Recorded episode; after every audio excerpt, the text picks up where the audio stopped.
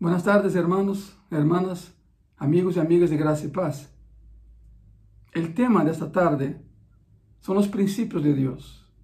De hecho, el título de ese sermón es Los principios de Dios. La conducta de un cristiano debe estar conectada, debe relacionarse con la verdad de Dios revelada en la Biblia. Y la Biblia es la norma, la norma de fe y conducta de todo cristiano. Quando eres exortado, quando se te pide que hagas algo, quando certo tipo de conduta é demandado de ti, quando eres amonestado a hacer algo, bueno, esses requerimentos devem passar a ser algo real, em algo verdadeiro, em algo tangible. De lo contrário, não há autoridade alguma detrás de la demanda que se está haciendo sobre tu vida. Porque la verdad es la base de toda acción correcta. Ponga isso em tu coração. La verdad es la base para toda acción correcta. Desgraciadamente estoy seguro de que para la mayoría de las personas la verdad es otra cosa. Hay medias verdades, hay verdades ocultas. Bueno, todo tipo de pecado relacionado con la falta de la verdad. Por que les digo todo isso de entrada nesse mensagem? Porque vivimos em uma sociedade que rechaza los absolutos. Por exemplo, quando tu mencionas que Cristo é o único caminho ao cielo, isso de único causa terror, causa rechazo. Porque as pessoas intentam chegar ao cielo por seus meios, através de uma religião, por fazer coisas, estándares inventados por el hombre. A pessoa intenta chegar ao cielo por seu próprio meio. Não, e Cristo é absoluto. Cristo dijo, yo soy el camino, verdad y vida. Nadie llega al cielo si no es por mí. Nadie. Por isso, uma sociedade que rechaza os absolutos tem consequência uh, uh, uma conduta relativa.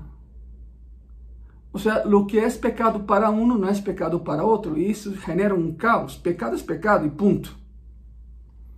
Pero desde o ponto de vista cristiano, toda conducta, ponga atenção, toda conducta, desde o ponto de vista cristiano, toda conducta que é positiva, buena e edificante, está relacionada com a verdade revelada de Deus e na palavra de Deus. Porque deve haver absolutos antes de que pode haver alguma demanda para a ação. Se te pido algo, me perguntas por que me estás pedindo isso? A base tem que ser a verdade. Em caso do cristianismo, a base tem que ser a Bíblia. Te vou dar um exemplo muito claro. Se vas manejando em uma carretera a 180 km por hora e te detém um policia, pois há uma infração, porque tu conduta não é aceitável. E por que tu conduta não é aceitável? Porque vas a 180 em um tramo cuja velocidade máxima é 120, 110. Por isso há um absoluto. E se rompes esse absoluto, sai uma transigência em relação ao absoluto, então sai uma infração, porque é uma base. E a base é o limite. E o limite, nesse caso, é a velocidade. Vas a 180 no lugar cujo limite permitido é 110. Há uma condenação da lei sobre tu vida. A lei te vai condenar, vai infraccionar. Se eu decido, hipoteticamente por suposto, se eu decido uh, uh, roubar algo em lugar de pagar por essa mercancia, será arrestado e condenado devido a uma conduta inaceitável. E por que é inaceitável? Porque há um absoluto, e esse absoluto disse que o roubo é crime. Creio que vamos explicando, verdade? Quando transiges o absoluto, há uma infração. Bueno, como podes ver aí, eh, los absolutos son siempre la base para determinar la calidad moral de cualquier acción. Los absolutos son la base y define la calidad moral de cualquier acción. Toda conducta aceptable en nuestra sociedad está basada en absolutos. Ahora, si quieres otro término para absoluto es ley. Hay una ley. Y si infraccionas esa ley, si transiges esa ley, se transiges el absoluto, entonces verá condenación.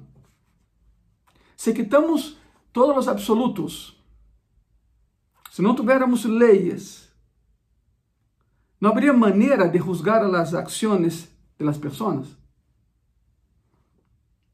Desde o ponto de vista moral, não poderíamos condenar a nadie porque não há base para, para condená-lo, para evaluar sua conduta. Não haveria maneira de implementar nada. A boa conduta nem sequer poderia ser definida como, como boa e muito menos implementá-la, porque quitamos a norma, quitamos o estándar, quitamos o absoluto.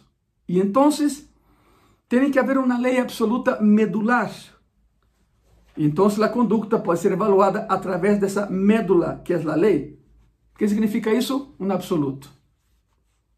Um princípio sobre o qual actuar. Agora, depois dessa introdução, apliquemos isso à área espiritual, ok? Apliquemos tudo isso à área espiritual, que é a que nos interessa nessa tarde. A conduta de um cristiano depende de absolutos divinos, absolutos exortados demandados, implementados por Deus em sua palavra. Pero se não conhece a palavra, então não haverá absoluto para ti e tu vida será um caos. Vamos, chegaremos allá, vamos passo a passo. Quero que vás assimilando em tu, em tu mente, em tu coração o que estamos falando essa tarde. Deus estabelece princípios, Deus estabelece princípios e nós nos conduzimos bajo estes princípios. Romanos 7, versículo 7 diz assim: ¿Qué diremos, pues? La ley es pecado? En ninguna manera. Pero yo no conocí el pecado sino por la ley. Porque tampoco conociera eh, la codicia si la ley no dijera no codiciarás. En otras palabras, Pablo está dizendo, vou parafrasear, ok? O que está em Romanos 7, 7. Pablo está dizendo, a única maneira em que posso evaluar a moralidade de minhas obras é encontrar um absoluto encontrar uma lei em algum lugar, encontrar um estándar em algum lugar, e depois, quando digo há um estándar, e é um estándar que tem autoridade, então posso evaluar minha própria conduta. É o que Pablo está dizendo. Se não for por la lei, Pablo não saberia o que é estar fora da lei. Então, toda a conduta espiritual deve ser evaluada em base a absolutos estabelecidos em la palavra de Deus, não em outro livro. Não é um livro de autoajuda, não, em la palavra de Deus. Porque a Bíblia é um livro de absolutos, completamente. É um livro de princípios, é um livro de leis imutáveis. E diria mais, são leis inquestionáveis. Então, amado hermano, hermana, amado amigo e amiga, se vamos a empezar bem a vida cristiana, e seria para aqueles que já levamos tempo na vida cristiana, a primeira coisa que temos que fazer é aprender os absolutos de Deus, os princípios de Deus. E por que devo de aprendê-los? Bueno, há uma razão lógica de por que devo de aprendê-los. A única maneira, escucha muito bem isso, a única maneira em la que podes ter uma conduta correta es tener el conocimiento bíblico correcto. Te lo voy a repetir para que quede grabado en tu corazón. La única manera en la que puedes tener una conducta correcta es tener el conocimiento bíblico correcto. Y vienen preguntas, siempre hacemos preguntas, ¿verdad? ¿Cómo puedo saber qué hacer en mi matrimonio si no sé cuáles son los estándares? Como sei o que posso fazer em meu trabalho se não sei o que a Bíblia ensina sobre isto? Como sei como adorar a Deus se não entendo o que Deus espera de minha adoração? Como sei, eh, eh, como sei como nascer de novo se não sigo os absolutos da Bíblia? Bueno, são perguntas profundas, mas espero nessa tarde dar resposta. Segundo a palavra, não segundo o ângelo, segundo a palavra de Deus. Sabe que é triste darnos conta de que a maioria de los cristianos ha tratado de viver a nível moral, um nível moral muito elevado, sem conhecer de verdade a Bíblia, sem entender realmente os absolutos e sem entender os princípios revelados em las Escrituras. Por isso, por isso falham. Intentam viver a nível de Deus sem conhecer a Deus. Intentam obedecer a Deus por religião, não por amor. Y es por eso que la vida de esos cristianos es un caos. Porque entran en crisis. Porque no pueden dejar de pecar. ¿Por qué? Porque no conocen los absolutos de la. Conocen, conocen algo, escucharon de Dios, sienten que son cristianos, pero viven de una manera desordenada porque no entienden los absolutos de la palabra de Dios. El apóstol Pablo expresó ese deseo a los colosenses, que conozcan la verdad. Colosenses capítulo 1, versículo 9. La palabra dice así, por lo cual también nosotros, desde el día que lo oímos, no cesamos de orar por vosotros y de pedir que seáis llenos de qué? Mira, del conocimiento de su voluntad en toda sabiduría e inteligencia espiritual. Quizá lees esse versículo e diz, pero que tem que ver com o que estamos falando? Tem todo que ver. De hecho, é a médula do que estamos falando essa tarde. Qual era o objetivo da oração de Pablo a los colossenses? Por que Pablo orava por los colossenses? Para que fossem llenos do conhecimento da vontade de Deus. Significa que o conhecimento adequado é a base para a conduta adequada. O conhecimento adequado é a base para a conduta adequada. E a Bíblia ilustra isso a lo largo de suas páginas, de Gênesis a Apocalipse. Esse é um princípio tão óbvio, pero tão óbvio, que é increíble que muitas pessoas não lo vean. E o que é pior, é triste que muitos cristianos não lo ejerzam. Em todas as cartas a las igrejas do Novo Testamento, sem exceção, esse princípio está ilustrado. O primeiro que encontramos é uma base de absolutos e depois há um chamado à conduta. Como vas a actuar se não sabe a base de tu conduta? E Pablo lo expressou a los romanos, a los colossenses, a los romanos, a todos. Pero mire o que diz Romanos 12, versículo 1. Assim que, hermanos, os ruego, por las misericordias de Deus, que presenteis vossos corpos em sacrifício vivo, santo, agradável a Deus, que é vosso culto racional. É como se Pablo dijera, assim é como quero que se conduzca, pero primeiro presente seus corpos em sacrifício vivo. Sacrifício vivo, parece lógico, não? Sacrifício vivo. Seria o mesmo que levar um cordeiro há 3.500 anos ao sacrifício intentar colocá-la sobre o altar de sacrifício, pero vivo, o cordeiro sairia daí, não é bobo, sentiria o calor das brasas e vámonos, não? Sacrifício vivo, segundo o conceito paulino, e é óbvio, é lógico, é quando uno mesmo decide sacrificar-se e camina por sua própria conta al altar de sacrifício. Isso é um sacrifício vivo. Aqui não habla de morte, aqui habla de entrega, uma entrega consciente, não manipulada. É quando empiezas de verdade a ser cristiano, não por, não por condutivismo aplicado ou ensinado ou aprendido, não por pressão de familiares, não porque tu papá ou tu mamãe te obligam a ir à igreja, não porque tu, tu jefe, tu patrão é cristiano e, e, e tens que tentar ser cristiano porque senão te despide. Não, não, não, isso não é assim. Sacrifício vivo é quando uno entende o sacrifício que hizo Jesus na cruz há dois mil anos. Voluntariamente foi à cruz. Sacrifício bíblico é quando, é quando tu subes solito ao altar de sacrifício e diz, Senhor, aqui estou. Aqui estou, vive em mim. É como Paulo dizia, já não vivo eu, sino Cristo vive em mim. Esse é esse sacrifício vivo e voluntário. Por isso Romanos 1, eh, 12, 1, assim que hermanos os ruego, por la misericórdia de Deus, Romanos 12, 1 outra vez, que presenteis vossos corpos em sacrifício vivo, Romanos 12, 2, el siguiente versículo. Não os conformeis a este siglo. Como actuo? Como é o sacrifício vivo?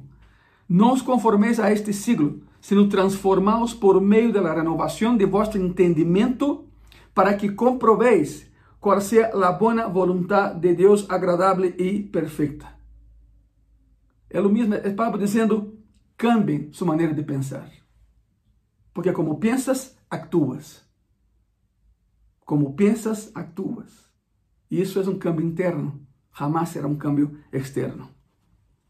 Seguimos com Romanos 12. De versículo 3 al 8 diz assim: Digo, pues, por la gracia que me es dada a cada cual que está entre vosotros, que não tenha mais alto conceito de si que ele que deve ter, sino que pense eh, de si com cordura, conforme a medida de fé que Deus repartiu a cada um. Porque de la maneira, eh, de la maneira que em um corpo temos muitos membros, pero não todos os membros têm a mesma função, assim nós, sendo muitos, somos um corpo em Cristo e todos membros los unos de los outros. De maneira que, tendo diferentes dones, segundo a graça que nos é dada, se de profecia, use-se conforme a medida de la fé, ou se de serviço, em servir, ou el que ensina, em la enseñanza, el que exorta, em la exortação, el que reparte com liberalidade, el que preside com solicitud, el que hace misericórdia com alegria. ¿Sabe o que significa o que acabamos de ler? Significa encontrem a maneira de servir a Deus através de los dones que Ele lhes ha dado. Agora, ¿sabe o que há del capítulo, eh, del capítulo 1 al 11 de Romanos? 11 capítulos de absolutos. De Romanos capítulo 1 a Romanos capítulo 11, e não hablo de versículos, hablo de capítulos completos. Del 1 al 11 são 11 capítulos de absolutos. Para que Pablo possa chegar a la petição. Presentem eh, vossos corpos sacrifício vivo. Dá com liberalidade. Deixa que Deus te guie. Pero foram 11 capítulos como a base. 11 capítulos de absolutos. Deus estabeleceu a base de sua verdade. Na verdade revelada, sobre a qual depende a conduta do ser humano. Ele estabeleceu a base. E se um cristiano não entende essa verdade revelada, então terá dificuldades tratando de determinar qual é sua conduta moral, qual é a conduta correta, porque não entende o absoluto que há na Bíblia. A base da conduta correta, aceptável, é o conhecimento da verdade de Deus. E essa é a razão pela qual enfatizo, eu enfatizo o hecho de que debes conhecer os princípios da palavra de Deus para actuar bem, para de verdade ser cristiano. E esta é a oração de Pablo aqui. Sua oração em Colossenses 1, empezamos com Colossenses 1, 9, acuérdate. Sua oração em Colossenses 1 tem duas partes. A parte da petição está do versículo 9 al 11. E a parte da alabanza está do versículo 12 al 14. E pensando bem, é um bom patrão para, para a oração, verdade? Primeiro vem a petição e depois a alabanza. Petição e alabanza. É como se Pablo eh, dijera: Estou orando por vocês. Estou orando por vocês. Aqui está minha petição. Conozcan a verdade de Deus. Esse é o começo. Conozcan a verdade de Deus. E que melhor maestro que Pablo, verdade? É um começo. Alguma vez, uma vez um pastor me perguntou, oi, Ângelo, por que, por tus sermões são sempre doutrinais? Me perguntou, de veras. ¿Por que tus sermões sempre falam de doutrina? Bueno, porque não podes viver como cristiano a menos que conozca os princípios de vida da palavra de Deus. Será impossível viver como cristiano se não conoces al Cristo revelado em los absolutos de la palavra de Deus. E se eu creio que Deus é soberano, e de verdade, se eu creio que a palavra de Deus tem autoridade, e se eu creio que essa palavra de autoridade é a base para a conduta correta, então meu trabalho como pastor é assegurar-me de que tu entiendas a palavra de Deus. Essa é a explicação. Esse é meu trabalho. Hacer com que tu entendas e assimiles e apliques em tu vida diária as verdades e absolutos que há na palavra de Deus. Agora regressemos a Colossenses 1:9. O texto diz assim, e te, e te vou repetir, ¿ok?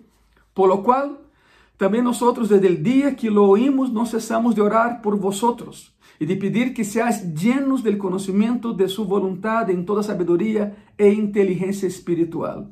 Significa, eh, eh, parafraseando o que Pablo está, que o Pablo escreveu aqui, é isto: quero que estejam completamente llenos del conhecimento. Conhecimento é epignosis, é o que foi escrito aí em seu original grego, epignosis. Significa conhecimento profundo, detalhado. Quero que estejam completamente dominados, não por um entendimento superficial, dizia Pablo, sino por um conhecimento profundo. Epignosis, é o que está escrito aí, um conhecimento profundo. Para o conhecimento de quê? De la vontade de Deus para tu vida. De la vontade de Deus para tu vida. Então, primeiro há que conhecer. E depois, a sabedoria e o entendimento serão añadidos a isso. Tens que conhecer. O ponto inicial é que conozcas. E nesse processo de vida, de vida cristiana, se añadir a sabedoria e o entendimento. Sabedoria, sabedoria é extrair princípios, entendê-los e aplicá-los. É convertir toda essa informação em algo prático que podas aplicar diariamente a tu vida. Isso é sabedoria. Agora, vayam comigo a 1 Tessalonicenses 2.8, ok? Estamos falando dos princípios de Deus, os princípios de Deus. Vayam comigo a 1 Tessalonicenses 2.8. A palavra diz assim, Tan grande é nosso afecto por vosotros, que hubiéramos querido entregaros não só o Evangelho de Deus, sino também nossas próprias vidas, porque habéis chegado a sernos muito queridos. Isso é Pablo, hablando a los Tessalonicenses. Pablo amava a las personas a las quais ministrava. Não há outra maneira de exercer esse ministério que não seja por el amor. Agora, qual é o princípio aqui? Nesse passagem, qual é o princípio aqui? Devemos dar não só o Evangelho, sino dar-nos a nós mesmos. Como se faz isso? Tu tempo para reunir-te com algo. Eu sei que há uma situação em que não podemos estar juntos, pero sim podemos estar unidos. Pero quando termine todo isso, e lo fazer, reúne-te com as pessoas, dá tu tempo a, a, a elas. Eh, temos hoje em dia a tecnologia, verdade, de poder vernos e platicar sem estar presencialmente juntos. Hazlo. Haz uma chamada a alguém, exorta a alguém da igreja, tu familiar. Reparte esse mensagem. Hágalo. Eu conheço pessoas que se han entregado a Cristo porque há pessoas que, que han compartido os enlaces de graça e paz e o mensagem chega. E a pessoa escuta e, e se entrega, e vê e se entrega a Cristo. Parece incrível, mas a verdade tem poder. A Bíblia tem poder. É a palavra de verdade revelada por el Todo-Poderoso. Agora, há um patrão aqui, o que acabamos de ler, 1 Tessalonicenses 2,8, há um patrão. Eu não sei se lo viste ou não. Te vou repetir outra vez. 1 Tessalonicenses 2,8. Tan grande é nosso afecto por vosotros que hubiéramos querido entregaros não só o Evangelho de Deus, sino também nossas próprias vidas, porque habéis chegado a sermos muito queridos. Há um patrão aqui, lo ves? ¿Ves o patrão? Primeiro vem o conhecimento, depois o conhecimento originou um princípio. O conhecimento deu a luz a um princípio. E qual é o terceiro passo? Conhecimento, princípio. Qual é o terceiro passo? Entendimento espiritual. Entendimento espiritual. Não só devo predicar o evangelho, sino que devo amar a las pessoas a las quais predico. Agora, vamos fazer uma aplicação disso, ok? Vamos fazer uma aplicação prática de tudo isso. Em lugar de tão solo regalar o Novo Testamento a mi vecino, lo invito a cenar. Lo passo para cá, lo invito a cenar. Isto é entendimento espiritual, isso é sabedoria espiritual. Tomaste o conhecimento, colocas princípios bíblicos e los aplicas a tu própria vida. O que estou falando aqui, amado hermano e hermana, amado amigo e amiga, é implementar ações. Implementar ações. Se você tão solo aprende isto para um estudo bíblico, vai revolucionar seu entendimento das escrituras, mas hay que dar um passo mais allá, verdade? La acción, la palabra en acción, el amor en acción. Algumas vezes vas a necessitar um comentário e algumas outras coisas para poder ajudar as pessoas. Que digo com um comentário? Algumas vezes tendrás que profundizar mais na palavra. E de te invito que lo hagas sempre. A palavra é tão profunda que tens que meterte aí. É como um rio. Tens que meterte aí. Vas a necessitar de, de, de alguém, porque sempre, sempre estamos ensinando a alguém e sempre estamos aprendendo de alguém. Somos mentores de alguém e alguém é nosso mentor. Eu te aconselho a que busque pessoas, e vamos ver isso um momento mais, que busque pessoas que te edifiquem, não que te, que te acabem. Mateus 23, escute isso, Mateus 23, versículo 37 e 38, a palavra diz assim, palavras de Cristo, ¿eh? Jerusalém, Jerusalém, que matas a los profetas e apedreas a los que te são enviados. ¿Cuántas veces quise juntar a tus hijos como la gallina junta a, los, a sus polluelos debajo de las alas y no quisiste? He aquí, vuestra casa os es dejada desierta. Mensaje muy duro. Jesús habla del rechazo de Israel a los hombres y mujeres que Deus havia enviado com o mensaje. Ele mesmo seria rechazado, acuérdate. Tanto assim que terminou na cruz. As pessoas que rechazam al mensajero também rechazam o mensaje. Quantas vezes has intentado predicar, as pessoas te dizem não. Quantas vezes toca portas, se abrem e se cerram em tu cara? Em quantas reuniões familiares has intentado predicar e vês caras de rechazo entre tus próprios familiares? Isso duele e duele muito. E o pior golpe é aquele que vem dos mais cercanos, verdade? Pero Deus te disse nessa tarde, siga-lo haciendo. Insiste. A tempo e fora de tempo. Foi o conselho de, de Pablo a Timoteo. Predica, insiste, sorta, a tempo e fora de tempo. Por lo tanto, aquele que rechaza o mensageiro, sem dar conta, rechaza o mensagem. E rechaza o contenido do mensagem. O contenido é Cristo.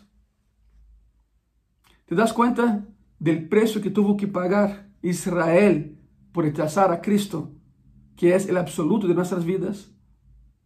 Cristo lo, lo mencionó. Tu casa será desierta, tu casa estará asolada porque han rechazado el mensaje. Rechazar el mensajero. Dice Jesucristo, matan a sus profetas que hablan de mí. Y si rechaza al mensajero, rechaza el mensaje. Y si rechaza el mensaje, rechazas el contenido del mensaje. Y el contenido del mensaje es Cristo. Entonces, rechazas a Cristo y tu casa será desolada. No lo digo yo. Es terrible, ¿no? No lo digo yo, lo dice la palabra de Dios. Ese es el principio. Deus juzga a aquellos que lo rechazan. Pero ¿cuál es el entendimiento espiritual o la aplicación? Significa, eh, la aplicación es esa, no lo voy a rechazar. No lo rechazaré más. Esa es la aplicación. Ahora que sabes, actúa según lo que sabes. ¿Sabe por qué? Porque Dios perdona la ignorancia, pero no la omisión. Te voy a pedir que quede grabado en tu corazón ese concepto. Apréndelo, por favor. Dios perdona la ignorancia, pero no la omisión. Ahora que sé, ahora que sabes, ya no hay excusa para nosotros. Este, eh, eso significa ir perdón, de, del conocimiento a la sabiduría. Y la sabiduría te ayuda a formular un principio. Y el principio genera entendimiento espiritual. Fue muy rápido, te voy a repetir, bien despacio. Asimila eso. Eso significa ir del conocimiento a la sabiduría. Ya hablamos de eso, ¿verdad? Conoce a Dios, ahora actúa según la voluntad de Dios. Conocimiento a la sabiduría. Y la sabiduría te ayuda a formular un principio de vida. E ele princípio genera entendimento espiritual. Marcos capítulo 6, versículo 52, a palavra diz assim: Porque aún não haviam entendido los de los panes, por quanto estavam endurecidos sus corazones. Mateo, em um passagem paralelo, menciona que eh, houve uma ocasião, houve uma ocasião, em que Cristo foi a predicar e estavam pessoas reunidas. Haviam cinco mil homens. A palavra homem significa varão casado e com hijos, sem contar mulheres e ninhos. Uma família promédio judia eram de cinco pessoas, significa que Cristo alimentou a 25 mil pessoas.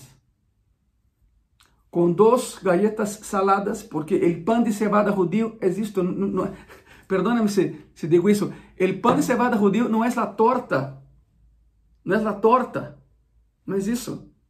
El pan de cebada judío eran, eran galletas saladas y dos charalitos, o dos pescaditos pequeños asados, porque era, era el lunch, el lunch de, de un niño de 8, 9 años. O sea, un niño va a comer cinco tortas.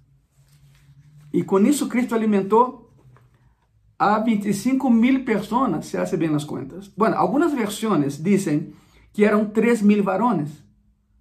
Otras versiones dicen que eran 5 mil varones. Pero sea 15 o sea 25 mil personas, era mucha gente. Pero mucha gente. Entonces, Marcos 5, 6, 52 nos explica que los discípulos de Cristo todavía no entendían quién era Él. ¿Por qué? Porque se enfocaban en lo que Él hacía y no en su persona. No en su persona. Por eso menciona, aún no habían entendido lo de los panes. Marcos 6:52, já leímos isso, por quanto estavam endurecidos seus corações. Nada mais se maravilhavam de lo que ele hacía, pero não de quem era ele. Não de quem era ele. Isso é drástico.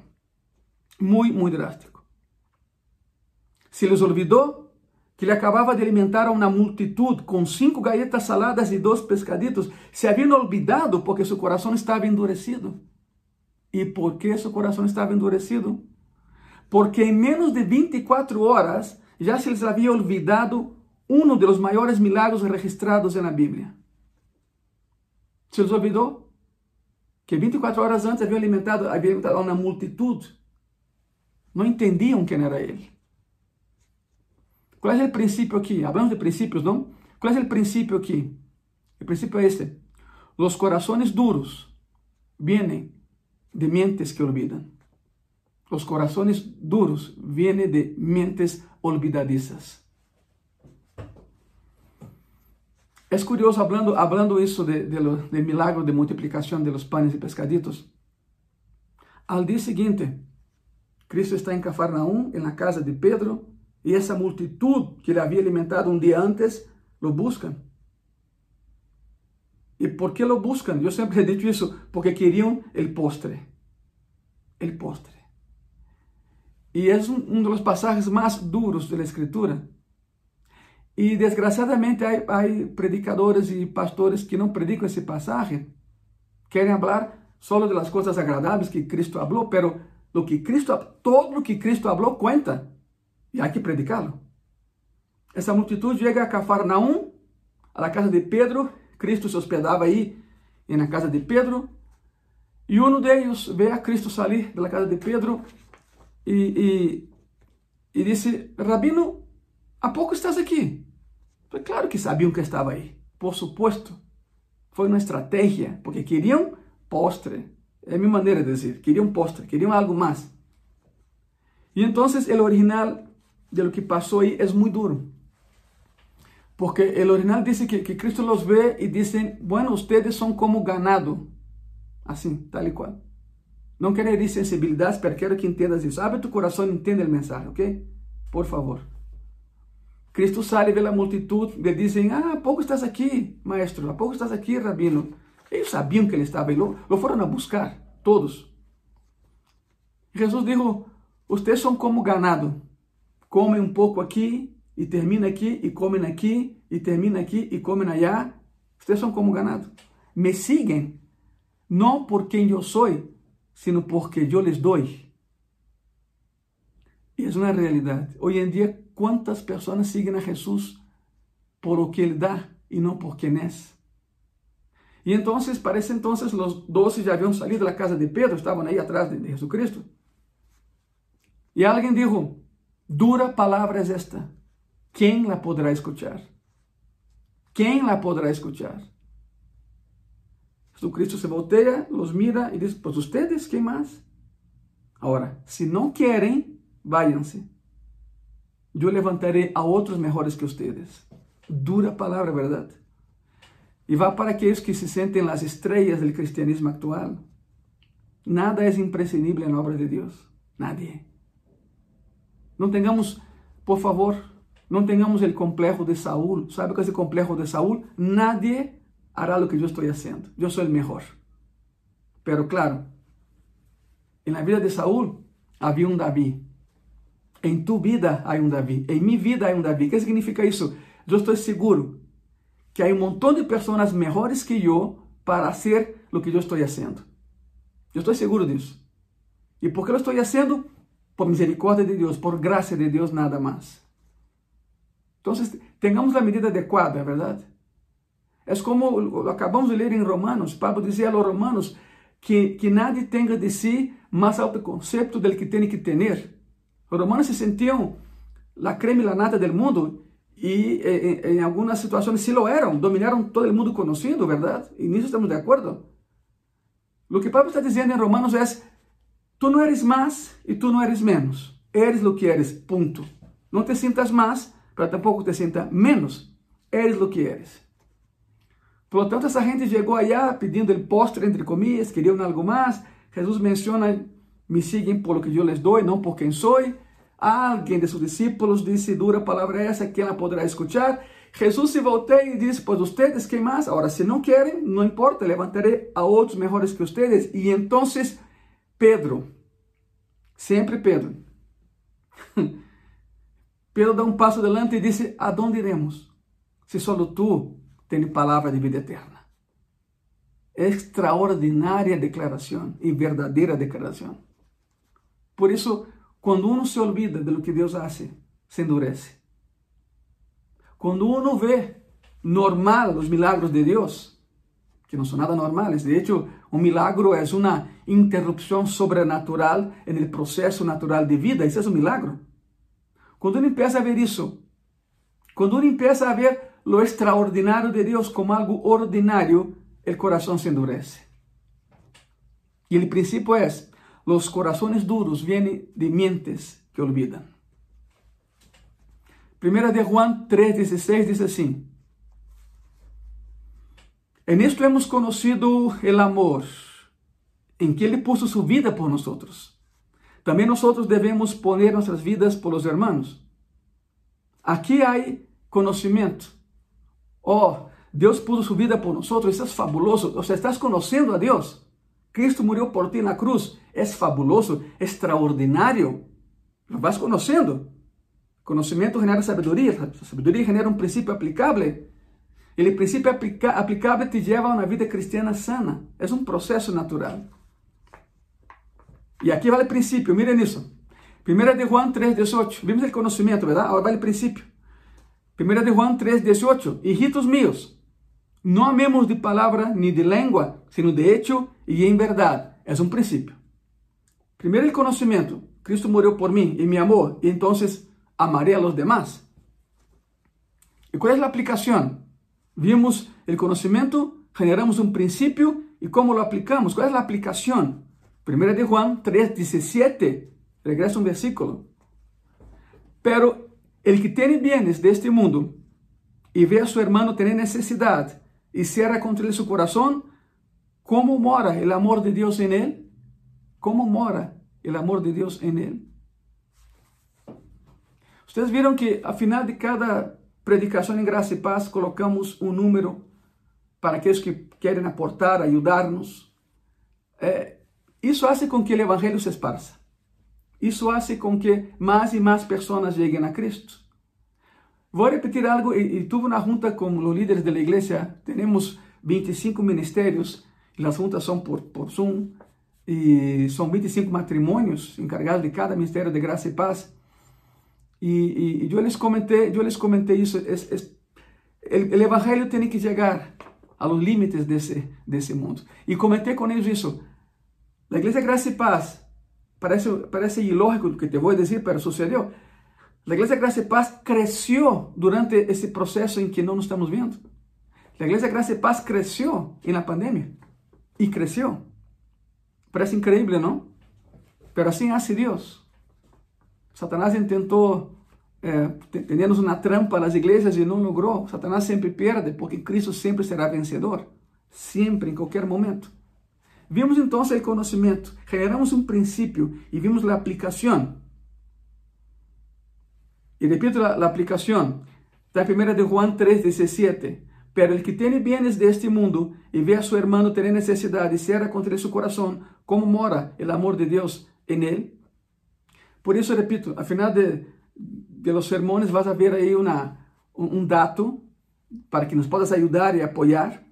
Desgraciadamente, como já lo saben, o lugar onde nos congregamos é grande, mas não é nosso. Há uma renta que pagar. Por isso, necessitamos do apoio. E nada, nada disso vai para o pastor, todo vai, todo vai para a renta. Todo vai para a renta. Essa é uma realidade. E graças a Deus por seu coração, porque estamos podendo fazê-lo. Aún, aún, nesse processo que estamos vivendo em todo, todo o planeta. A única maneira de suplir necessidades na casa de Deus é através de los hijos e hijas de Deus. Por isso, graças por tu apoio. De verdade, hago um parênteses, te agradeço de todo o coração o apoio. Sígalo haciendo, por favor. Sígalo haciendo. Agora aqui, vamos por partes. El conhecimento. Deus amou e deu. Deu o que? Se deu a si mesmo. El princípio, nós também devemos de hacerlo. E a aplicação. Quando vês a um irmão com uma necessidade, se puedes, ayúdale nessa necessidade. Conhecimento, princípio e aplicação. Estão as três. Quando estás lleno do conhecimento de Deus, quando este conhecimento é convertido em um princípio, quando esse princípio se converte em algo aplicável, isso traz benefícios a tu vida a largo prazo. Por isso é necessário conhecer los principios de Dios en su palabra. En su palabra. De hecho, prepárate. Prepárate. De hecho, son cinco los beneficios, cinco cosas fantásticas que van a suceder en tu vida cuando entiendas los absolutos y los principios de Dios. ¿Y cuáles son los cinco beneficios de aprender los absolutos de Dios, los principios de Dios? Primero, Há pessoas que traem plumas aí na mão e, e papel, pois anota, por favor. Primeiro benefício em tu vida de conhecer os princípios de Deus, os absolutos de Deus plasmados em Sua palavra, e na Bíblia. Primeiro, número um, andarás como és digno del Senhor. O que significa andar na Bíblia? É um, é um retrato de uma conduta diária, é um retrato de viver dia a dia. Isso é andar na Bíblia. É el caminar diario. Cuando estás dominado por el conocimiento, principios y aplicaciones espirituales, vivirás una vida digna del Señor. Pero hay un problema. Siempre hay un problema, ¿no? Hay un problema. Cuando pienso en lo que el Señor es, cuando pienso en su grandeza y en su gracia, y cuando la Biblia me dice que puedo ser digno de Él, de verdade, é difícil creerlo. Como é possível isso? Como é possível que eu, um simples homem imperfeito, possa ser digno de mi Senhor, que é perfeito? Assim, de buenas a primeras, se, se oye impossível. Impossível. Sin embargo, a Bíblia diz que é possível. A Bíblia menciona que é possível. Eu, sendo imperfeito, puedo vivir una vida digna del Señor que es perfecto. Primera Tesalonicenses, capítulo 2, versículo 12, diz assim: E os encargávamos que anduvesseis como es digno de Deus, que os chamou a su reino e glória. Viver como é digno, vivir como é digno del Senhor. Efésios 4:1 Eu, pois, preso el Senhor, os ruego que andéis como es digno de la vocación com que fustes llamados. É Pablo escrevendo a los tesalonicenses, los efesios, pero una sola, un sola, una sola razón, caminen como cristianos, como dignos del Señor. ¿Qué significa andar como es digno de Él?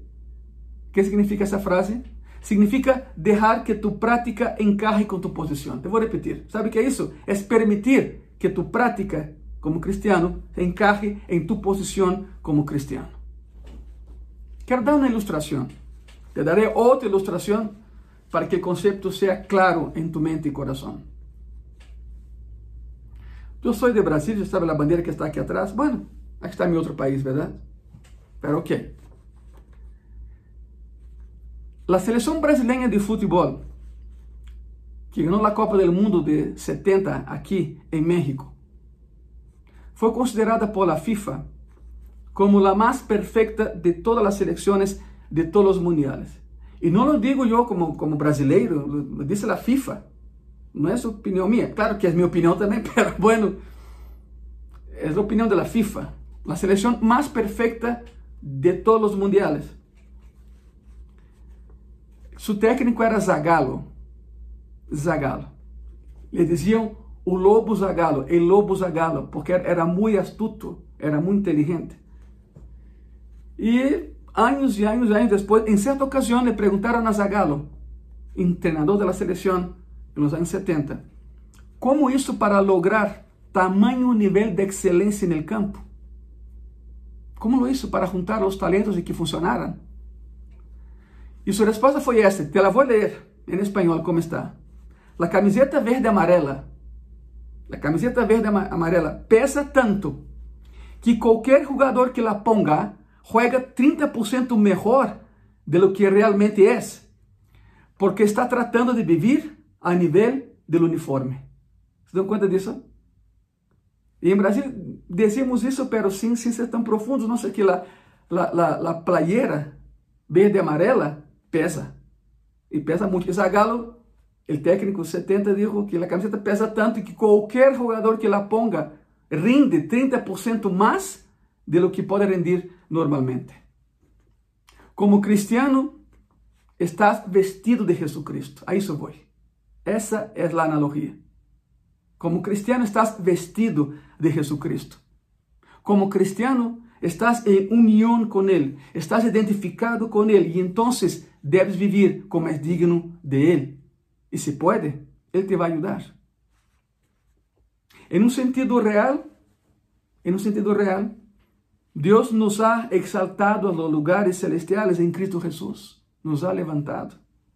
E então podemos andar dignamente, não por nossa conta, nunca lo haríamos, sino es por Ele em nós. Há muitas pessoas que de verdade querem andar como é digno do Senhor, querem agradar ao Senhor, pero a menos que cheguem ao conhecimento de sua vontade, isso nunca vai suceder. Essa nunca será sua experiência. ¿Sabe por quê? Porque se detém en el querer, pero não há um conhecimento que genera sabedoria, que genera princípio, que genera ação. Conhecimento correto, ação correta. Então, o ponto, o benefício número um de conhecer os princípios de Deus é que andarás como é digno do Senhor. Quando estás lleno del conhecimento, não só experimentarás um andar digno do Senhor, sino também, número dois, segundo benefício, serás frutífero, darás fruto, serás frutífero. Los hijos de Dios son como árboles, aunque no me lo crean. Los hijos de Dios somos como árboles. Salmo 1, versículo 3 dice así, será como árbol plantado junto a correntes de aguas, que da su fruto en su tiempo, y su hoja no cae, y todo lo que hace prosperará. Todo lo que hace prosperará. Ahora, ¿qué es fruto en la Biblia? El fruto es lo que haces para Dios. Por ejemplo, llevar personas a Jesucristo, evangelizar, predicar. Isso é um fruto. E sabes como é, como é tu oração quando eres frutífero para Deus? Sabe qual é a diferença de alguém que tem fruto e que não tem fruto? A oração del que tem fruto é esta: Senhor, mais de ti e menos de mim. Ponto. Essa é a oração. Senhor, mais de ti e menos de mim. Quando aprendo a verdade de Deus, me volvo frutífero. E então minha vida cambia. Conhecer a verdade de Deus é fertilizar a terra para produzir fruto. Então, o primeiro benefício de conhecer os absolutos de Deus e os princípios de Deus em sua palavra, andarás como é digno do Senhor. Segundo benefício, serás frutífero. Número 3, terceiro benefício, vas a crescer. Vas a crescer. É normal que um cristiano não cresça. Todo que respira, todo que respira, alaba Jeová. Ok? Já sabemos isso. Pero se respira é porque está vivo. E todo o que vive, cresce. E quando cresce, se transforma. É anormal um cristiano que não cresce. Um cristiano que não está crescendo significa que não conhece a Cristo. Tem uma ideia general, mas não se ha profundizado. Não tem o conhecimento dos princípios de Deus plasmados em sua palavra. Ok, terceiro benefício, vas a crescer. Efésios 4, versículo 13. Hasta que todos lleguemos a la unidad de la fe y del conocimiento del Hijo de Dios, a un varón perfecto, miren eso, a la medida de la estatura de la plenitud de Cristo. Habla de crecimiento. Estatura implica crecimiento. La meta del cristiano es llegar a la estatura de Cristo. No es ser Jesucristo. Tú y yo no somos, no somos Dios. No somos dioses. No somos Cristos. Somos seguidores y esclavos de Cristo. Pero tenemos que crecer a su estatura. El proceso de ir de donde estoy hasta donde Ele quer que eu esté, se chama crescimento. Crescimento. El crescer por el conhecimento de Deus é o que implica aqui. El conhecimento de Deus e sua verdade, e sua vontade, e seus princípios é a clave para a madurez cristiana. E qual é o instrumento escolhido por Deus para que crescamos em Ele? Sua palavra. Sua palavra. Esse é o instrumento de crescimento. Por isso, se escuchas ou se estás em um lugar onde a palavra não é predicada tal e como é, não vas a crescer. Te vas a inflar, pero não crescer. Qual é a diferença? É como inflar um globo. Satanás vem e pica isso e explota e te desinfla outra vez. Entras em crise. Pero se estás em um lugar onde a Bíblia é predicada tal e como é, como tem que ser, não vas inflar, vas a crescer. Quizá pouco a pouco, lentamente, pero vas crescer e vas crescendo.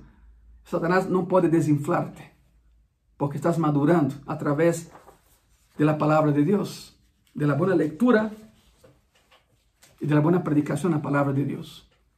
Por lo tanto, miren, cuidado com isso. Ponga muita atenção. Por lo tanto, se a palavra não é predicada de maneira correta, não será entendible.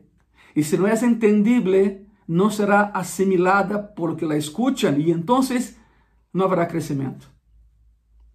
A Bíblia deve ser predicada, explicada, para que possa ser aplicada. Isso é o que ensinamos em Graça e Paz. A palavra tem que ser predicada e explicada para que possa ser aplicada. Sabe por quê? Porque nadie se compromete com o que não entende. Então, que é o que estamos vendo aqui nessa tarde? Andar como é digno do Senhor é viver a nível de minha posição como cristiano para que o Senhor se agrade. Andar como é digno do Senhor. Ser frutífero para que outros sejam bendecidos e crescer como Cristo. Todos são resultados do conhecimento correto da verdade absoluta de Deus. Pero há outra coisa que vai suceder em tu vida quando tens o conhecimento verdadeiro e correto dos princípios de Deus, verdadeiro e correto dos princípios de Deus. Benefício número 4, serás fortalecido. Vou, repetir, serás fortalecido. Colossenses 1, versículo 11, a primeira parte do versículo diz assim: fortalecidos com todo poder. A palavra fortalecido é é, é, em grego está em presente participativo.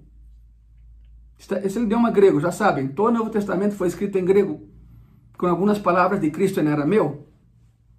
Pero essa palavra fortalecido é um presente participativo em grego. Significa que tem uma ação contínua. É como o gerúndio em espanhol, verdade? Ou seja, não significa que quando te volves cristiano, Deus te dá um arranque inicial, te solta e te diz, aí nos vemos. Agora é contigo, que te vaya bem. Não significa isso, Cristo não faz isso. Para nada significa isso. Significa que serás continuamente fortalecido com todo o poder da glória de Deus todos os dias de tu vida. É um fortalecimento contínuo. Nem é por etapas, é contínuo. E repito, porque alguns têm a ideia de que o cristianismo é o que me entrego a Cristo e Cristo me aplaude, fabuloso, agora é contigo. Que te vaya bem. Não, não é assim. Significa que todos os dias Ele nos vai fortalecer. Efésios 3,16 diz assim: para que os dê, conforme as riquezas de sua glória, e ser fortalecidos com poder em el nombre, en el interior por su espírito. É um fortalecimento contínuo, é diário, não é, não é cada quando. E há um benefício mais que vem sobre nossas vidas quando conhecemos os princípios de Deus expressados em Sua palavra, pero que são predicados de maneira correta. Senão não vas a crescer, te vas a inflar. Satanás vai venir com uma aguja, te vai ponchar e vas para abaixo. Não, quando uno cresce, como Deus quer, não, não, há, não há aguja que te, que te tumbe. Não existe isso. Por isso, há um benefício mais que vem sobre tu vida quando conhece os princípios de Deus de maneira correta e adequada. Número 5. Serás perseverante. Aprenderás a ser perseverante, porque há pessoas que desistem ao primeiro obstáculo e perdem a bendição. Não, pero se, se aprendes a verdade do Evangelho, se donde estás se predica a palavra tal e como és, o benefício número 5 é que serás perseverante. Outra vez, Colossenses 1, versículo 11, pela segunda parte, diz assim: conforme a potência de sua glória, para toda paciência e longanimidade. A palavra longanimidade vem de longus, que é largo, e ânimos, que é alma, e é a estreita relação entre a perseverança e a constância em meio de obstáculos e adversidade. Isso é longanimidade. Se vamos a, a traduzir ipsiliteres, é uma alma larga. Pero tu alma abarca tus emociones. Tu alma abarca tus emociones, tu intelecto, tu razón. Y entonces serás longano, significa que vas a ser perseverante. Vas a poder caminar correctamente y perseverar en los peores obstáculos y adversidades. Escute bem isso. O conhecimento correto dos princípios de Deus te dá a capacidade para suportar adversidades. E não só suportar, sino ganhar. Aí se refere à palavra longanimidade, largo, largo ânimo, de tiro largo, ou seja, largo ânimo. Não vas a desistir facilmente e vas a ganhar. O conhecimento correto de sua palavra, de sua palavra, da palavra de Deus, o conhecimento correto de quem é Ele, o conhecimento correto de suas promessas e o conhecimento correto de seus propósitos, o que te hace enfrentar e suportar qualquer coisa, porque Deus te está perfeccionando. É o que te hace suportar todo isso. E não só tendrás a capacidade de ser perseverante, sino que também Deus te dará paciência e diz a palavra paciência e longanimidade, já vimos isso. Te dará paciência. E paciência significa capacidade para suportar de maneira deliberada. Isso é paciência. Capacidade para suportar de maneira deliberada, ou seja, porque queres, não porque seas obrigado a fazê-lo. Hermano, hermana, amigo e amigo, amiga, a oração de Pablo foi: simplesmente quero que conozcam a verdade de Deus. Assim foi, assim foi como começamos essa plática dessa tarde, esse sermão dessa tarde. A los Colossenses, Pablo dizia: simplesmente quero que conozcam a verdade de Deus. Conozcam a verdade de Deus. Essa é a base de los absolutos. E uma vez que conozcam todo isso, a conduta simplesmente vai fluir. Já não vas a batalhar para ser cristiano porque vai fluir. E escute isso: lo que é del hombre se força o que é de Deus flui de maneira natural. Se aprende os princípios de Deus, se assimila os princípios de Deus, as verdades de Deus, a conduta cristiana em tu vida simplesmente vai a fluir. Já não te vas a esforçar para ser cristiano, serás cristiano, porque vai fluir. Vão andar como é digno de Ele, agradando-lhe em todo. Vão a ser frutíferos, vão a crescer, vão a ser fortalecidos e vão suportar qualquer prova com gozo e com alegria. Benefícios de aprender os princípios de Deus, de assimilar as verdades de Deus. E Deus usará pessoas que te ensenem tudo isso. Serão tu apoio. Serão tu apoio. Por lo tanto, aqui vai um aviso e uma advertência. Por lo tanto, acérquense, por favor, a pessoas que los jalen hacia arriba e aléjense de pessoas que dizem saber, y no saben y los jalan hacia abajo. Personas que te edifiquen, no que te destruyen. Esse deve ser tu círculo de amistad. Porque el amigo que es amigo respeta y hace con que el otro crezca. No lo destruye y no lo jala hacia abajo. La gran pregunta es, ¿cómo llegas a tener ese estilo de vida? ¿Cómo llegas a ese, a ese tipo de vida? Sendo lleno del conocimiento de la voluntad de Dios. Con eso. Cuando estés lleno, cuando estás lleno del conocimiento de Dios, cuando ese conocimiento es convertido en un principio, cuando ese principio es convertido en algo aplicable, eso traerá beneficios a tu vida a largo plazo. A largo plazo. Quero repetir essa última parte que quede gravada em tu coração. Todo empieza com o conhecimento correto de Deus, verdade? Então, quando estás lleno do conhecimento de Deus, quando esse conhecimento é convertido em um princípio em tu vida, conhecimento e princípio, bela, bela relação. Quando esse princípio é convertido em algo aplicável, esta é a sabedoria, isso trará benefício a tu vida a largo, largo plazo. Depende de ti. Deus quer que crescas. Deus quer que vivas bem. Deus quer, Deus, Deus quer que tenhas qualidade de vida. Mas depende de ti. Assimilando a verdade da palavra, oyendo pessoas que se sabem da palavra, não pessoas que intuem da palavra. ¿Sabe por quê? Eu tenho esse conceito em minha vida. Os pastores, os predicadores, hacemos duas coisas. Ou edificamos a la gente ou destruímos a la gente. Eu quero edificar. Eu fui chamado a edificar. Eu fui chamado a edificar, a formar pessoas. E Deus me ha ajudado. Sou o único? Claro que não. Há um montão melhores que eu para fazer o que estou fazendo. Tenho muito bem ubicado isso. E por que lo estou fazendo? Por graça e misericórdia de Deus, nada mais. Que te parece se oramos nessa tarde? Cierra tus ojos donde tú estés. Calma tu corazón. Calma tu corazón. Es mucho que asimilar, pero lo bueno es que essas predicações quedam aí em las redes sociais de Graça e Paz e podes acessá-las quando quieras e a ritmo que quieras, verdade? Cierra tus ojos, por favor, vamos orar. Déjame orar por ti. Amado Senhor e Salvador Jesucristo, estamos em tus manos. Que melhor lugar para estar que em tus manos, Senhor. Te damos as graças por ser quem eres. Te damos as graças, Senhor, porque tu nos llevas mais, mais allá de lo que pensamos chegar algum dia. Graças, Senhor, por tu conhecimento. O conhecimento traz crescimento, Padre. Pero se não te conhecemos de maneira adequada, não vamos a crescer. E temos que crescer. Um cristiano que não cresce é algo anormal. Graças, Padre, por crescimento. E graças, Senhor, por aqueles que ajudam, Graças, Senhor, por aqueles que apoiam. Graças, Senhor, por aqueles que se preocupam para que tu palavra seja esparcida em todo o mundo, Senhor. Porque estamos seguros que vienes, vienes pronto. Não sabemos a fecha, por supuesto que não. Não sabemos quando vas a venir.